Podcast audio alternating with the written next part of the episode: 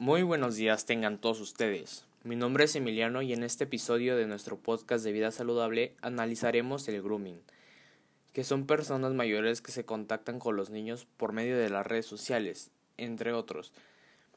El tema que hablaremos, de otro tema que hablaremos es el bullying y el ciberbullying, que la mayoría debe de saber qué es, pero si no, el día de hoy te lo explicaremos. Y por último, hablaremos de las adicciones. Ok, empecemos con el primer tema, que es el grooming. El grooming en el caso del online grooming, el abusador envía a través de un medio tecnológico, además se suele hacer pasar por menor y adapta el lenguaje y a la edad de la víctima. Ahora, ¿cómo prevenir el grooming? Es importante que se haga uso correcto de las redes sociales y del Internet en general, y tratar de evitar el contacto con personas que no conozcas. Tampoco dar información personal con personas desconocidas de Internet ni dar tu ubicación.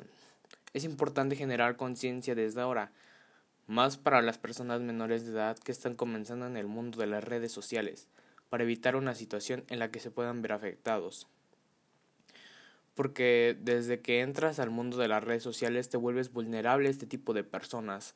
Solo espero que puedan tomar sus precauciones y si usted es padre, siempre esté pendiente de las redes sociales de su hijo o hija.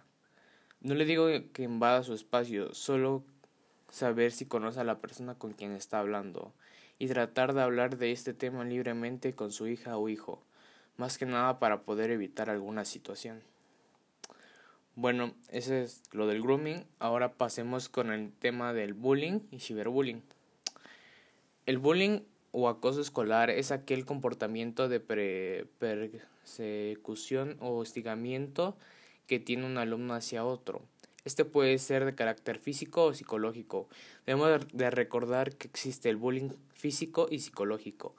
El objetivo de este maltrato es intimidar, dañar y asustar a de esta manera, el acosador obtendrá alguna ventaja de su víctima. Según las estadísticas, la edad más frecuente en la que se presentan casos de bullying es a los 7 y 14 años. El bullying escolar es muy común en las instalaciones educativas. Consiste en practicar actos violentos e intimidatorios constantes sobre otro compañero de clase con el propósito de agredir y hacerlo sentir mal e inseguro. Ahora hablaremos del ciberbullying. El ciberbullying es algo parecido al bullying en las escuelas, con única diferencia que es de manera digital. Él o los agresores mandan mensajes o hacen bromas en internet de la víctima para hacerla o hacerlo sentir mal. Esto es un problema que llega a afectar a mucho a la víctima, inclusive problemas y a las víctimas llegan a sentirse mal con ellos mismos. Y esto debe de parar. Es importante generar conciencia de este tema. A pesar de que hablan mucho de esto, no lo atendemos. Si sabes que a una persona es víctima de bullying, debes de reportarlo, porque si no, tú te conviertes en cómplice del bullying. Bueno, eso es todo lo del tema del bullying. Y ahora pasemos con las adicciones. Dice, ok, primero que nada, ¿qué son las adicciones?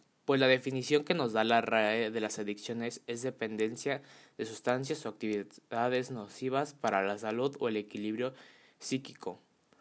Esto es un problema que puede tener raíz de temprana edad, por eso es importante hablar sobre estos temas con las personas adultas de confianza para que te puedan ayudar en, en el caso de que tengas alguna adicción y o consultar instituciones que te puedan ayudar.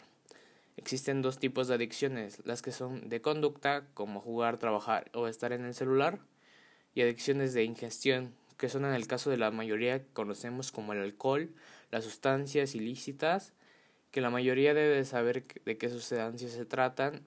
Es muy importante que todo se tome con medida para poder evitar que se dañen a las demás personas ya sea amigos, familia o inclusive a una persona que no es cercano a ti. Bueno, ya para finalizar podemos concluir que grooming son personas adultas tratando de hacer, hacerse pasar por menores para contactar a los mismos. Luego vimos que es el bullying. Quiero hacer un recordatorio de que es muy importante atender a una situación de bullying, Si ves que alguien lo están molestando, trata de no quedarte callado. Y también si eres víctima de bullying, no te quedes callado. Háblalo con tus papás o adultos de confianza y o reporta con algún maestro. Ya para finalizar, hablaremos hablamos de las adicciones. Aquí también quiero hacer un pequeño recordatorio de que es importante que si eres víctima de una adicción, trates de obtener ayuda en caso de que la requieras porque las sustancias adictivas te pueden generar un daño a tu salud. Eso es todo por el día de hoy. Agradezco a todos los y todas que están escuchando este podcast y adiós.